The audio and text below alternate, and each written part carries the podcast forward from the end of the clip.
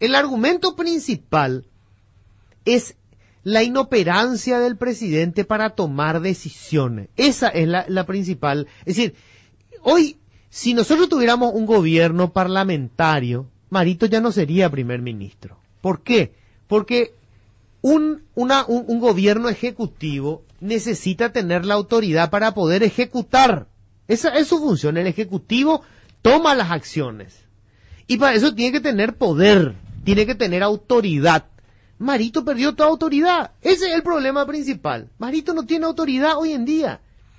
Puede recuperarla y podría ni si hiciera un giro brutal en su eh, actitud, en su discurso y en sus acciones. Pero nada nos hace suponer que eso va a ocurrir. O sea, eso sí significa que le van a cambiar por otra persona. Porque lo que vimos hasta ahora, ese es Marito. O sea, no va ni con sus últimos dos años ser diferente de lo que fue en estos tres. No, ni siquiera cambió a su gabinete. Porque vos le conoces a las personas en los momentos de crisis. Ahí es donde sabes cuáles son sus limitaciones y sus talentos. Tu, tu ¿Verdad? madera. Claro. ¿De qué estás hecho? Exacto. Ya sabemos de qué está hecho el tipo. De nada. De algodón de azúcar es el presidente. Es un tipo que es producto también de su historia. Marito es un tipo que jamás se vio sometido a ninguna situación extrema en su vida. Él ha tenido una, una vida este, sobre algodones. Claro, ¿verdad? O sea, no, eso no es culpa de él, es su historia. Marito ya tuvo la experiencia y no, no- demostró que no, no puede, no es. La pregunta es cómo hacemos con estos dos años, cómo nos deshacemos de él. Y es muy cruel lo que voy a decir, pero esa es la verdad. ¿Cómo nos deshacemos de él para los dos años que nos quedan? Porque no se trata de si es bueno o es malo, no nos sirve. No nos sirve. No nos sirve. Y nosotros tenemos un presidente para que nos sirva, no tenemos un presidente porque nos cae simpático o porque es bueno. Lo tenemos para que gobierne. Y el tipo no puede gobernar. Ayer decían los cartistas en su difícil discurso de apoyo al presidente de la República, es más o menos le damos eh, una segunda oportunidad. Le damos una segunda oportunidad a eh, un poco lo que decían en defensa, diríamos, de, de Mario Abdo Benítez. Y yo creo que lo, que va a pasar acá es eh, un gobierno tutelado. O sea, si Paraguay ya es una democracia tutelada, yo creo que ahora Mario Abdo lo que va, lo que confirma más no más, porque ya estaba tutelado, diríamos, por honor colorado, y yo creo que ahora entró a esa fase ya eh, de, de más compromiso, de más dependencia de honor colorado y va a ser un gobierno tutelado. Ahora, vamos a suponer que eh, ya Marito no reine pero no gobierne y le, le, le diseñen una hoja de ruta de qué es lo que él tiene que hacer, ¿verdad? Entonces, eh, habría que ver un poco qué es lo que él hace, porque él ahora revivió, diríamos. En cada juicio político, porque hay que decirlo, Se fortalece. en el 2019 Mario Abdo tuvo un intento de juicio político. No se llegó a presentar al Congreso. Esta vez ya pasó.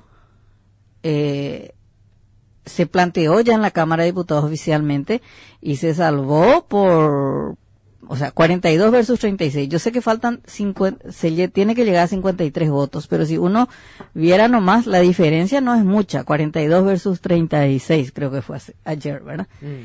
Entonces, eh, ahora hay que ver cuál es la, eh, cuál es el, la segunda etapa, la segunda ola de la inestabilidad del gobierno, ¿verdad? ¿Cómo se viene Mario Audo? ¿Qué es lo que él va a hacer ahora?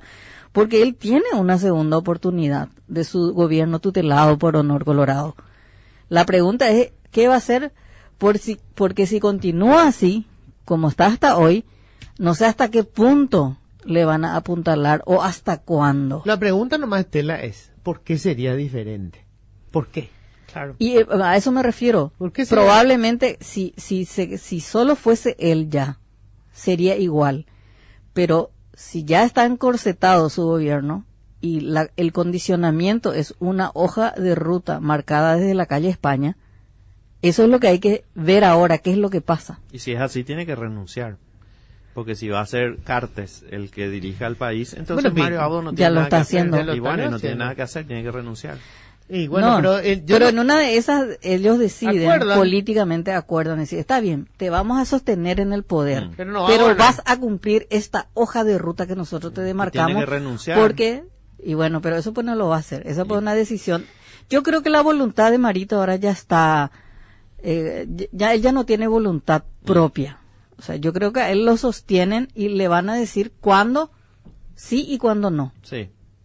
Porque además, el cartismo le va a usar a Mario Abdo Benítez y va a hacer lo que ya hizo hace una semana. Va a decir, nosotros no somos gobierno, no tenemos nada que ver con esto.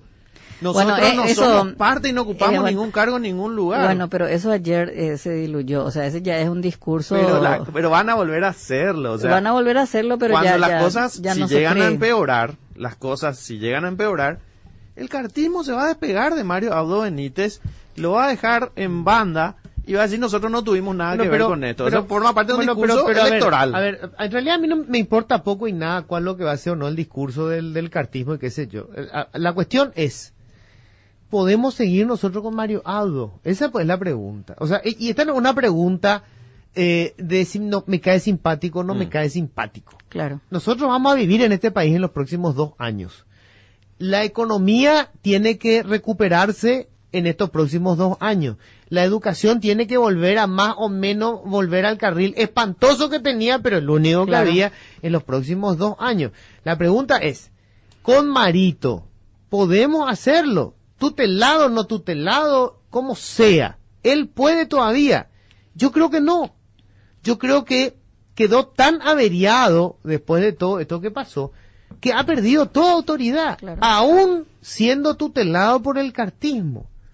Entonces, me parece, esta es mi opinión, que hay que encontrar la forma rápida, expeditiva y lo más eh, aséptica posible de sacarlo al tipo de- del cargo. La, la forma fantástica sería que él renuncie que diga, señores, me doy cuenta de que yo tengo la mejor buena voluntad, pero eh, el escenario no está dado y en aras de la patria renuncio. Va como un héroe, le hacemos una estatua, qué sé yo. La salida tenés que negociarla también. ¿Se queda Velázquez? ¿Qué suponen que se quede Velázquez? O sea, la clase política está obligada a llegar a un pacto para estabilizar al país y sacarlo de la situación de crisis en la que está hoy. Independientemente de todos sus intereses para el 2023, cómo va a quedar. Mm. Eso pues son, estos pues son los momentos críticos en donde pasó en Inglaterra. ¿Verdad? Dos partidos que se llevaban, eh, que, que, que, que estuvieron siempre en contra, se pusieron de acuerdo porque, bueno, ese amigo, estamos en guerra. Es cierto, tuvieron un líder que tomó una posición y cuando los otros se dieron cuenta, no, la posición del tipo es la que tiene el apoyo del país, nos sumamos todos. Después sacamos otra vez las hachas de guerra. Eso es lo que nosotros necesitamos ahora. Nosotros Bueno, necesitamos un pacto para los próximos dos Pero años. para que eso suceda, Luis, ¿quién tiene que liderar esa, esa convocatoria y ese pacto? Y yo creo que en este momento Marito ya no puede. Yo creo que sí todavía puede. Yo Yo, creo que sí, difícil. porque él hoy empieza una nueva etapa de su gobierno. O sea, se enterró el juicio político y hay una nueva oportunidad para él. O sea, Cartes le tira el salvavidas y le dice, está bien, te salvamos nuevamente, ¿verdad? Entonces, depende de Mario Audo qué es lo que él quiere hacer en estos dos últimos años. Ahora, si él ya no quiere ser presidente de la República, si él ya eh, está nomás ahí como González. Maki, Mm. sentado en el sillón y que los otros hagan lo que quieran, entonces es, es una situación de crisis. Yo le preguntaba a un miembro de Patria Querida, decía, a mí me es muy difícil eh, eh, analizar la situación porque hace dos domingos Patria Querida estaba absolutamente en contra del Sí. juicio político y sostenían una tesis de que no era el momento, que la inestabilidad no hay que profundizar y yo creo que un poco es el partido eh, que más representa los intereses empresariales, eh, Patria Querida. ¿verdad? El lunes o el martes de la semana pasada sacan un comunicado y plantean la doble acefalía, al igual que la bancada liberal. Entonces yo les pregunto, ¿pero qué pasó con ustedes? ¿Verdad? Y dicen, en la, en la ecuación económica que ellos hacen en, su análisis, dicen, los empresarios dicen que no hay que hacer un juicio político porque un juicio político es inestabilidad, inestabilidad es sinónimo de crisis económica y cualquier cambio de gobierno paraliza el Estado por lo menos seis meses. Entonces por eso no quieren y tienen sus razones. Entonces le digo, ustedes que representan mejor los intereses empresariales en términos políticos, ¿por qué entonces ahora plantean el juicio político? Le digo. Y nosotros nos hacemos esta, esta pregunta, me dice. La inestabilidad tiene un alto costo político y sobre todo económico. O sea, así como está, dos años no puede continuar porque igual tenemos, vamos a tener y vamos a empeorar la crisis económica porque después tenemos las elecciones y ahí ya todo se reduce a intereses políticos del Partido Colorado y entonces la inestabilidad tiene un alto costo económico y por eso creemos que Mario Audo se tiene que ir. ¿verdad? Entonces eh, eh, está en esa situación. Por eso que yo creo que ahora empieza una nueva etapa y Mario Audo puede convocar a la sociedad, puede convocar a un gran pacto social ¿Cuál es la base que él tiene? Estamos en una pandemia, en una crisis social, política y económica. ¿Qué vamos a hacer y qué quieren que yo les dé? Porque en una negociación él tiene que dar algo también. Porque los colorados dicen ahora, la paz es el camino, dicen, no es la violencia. ¿Y qué ellos ofrecen para la paz?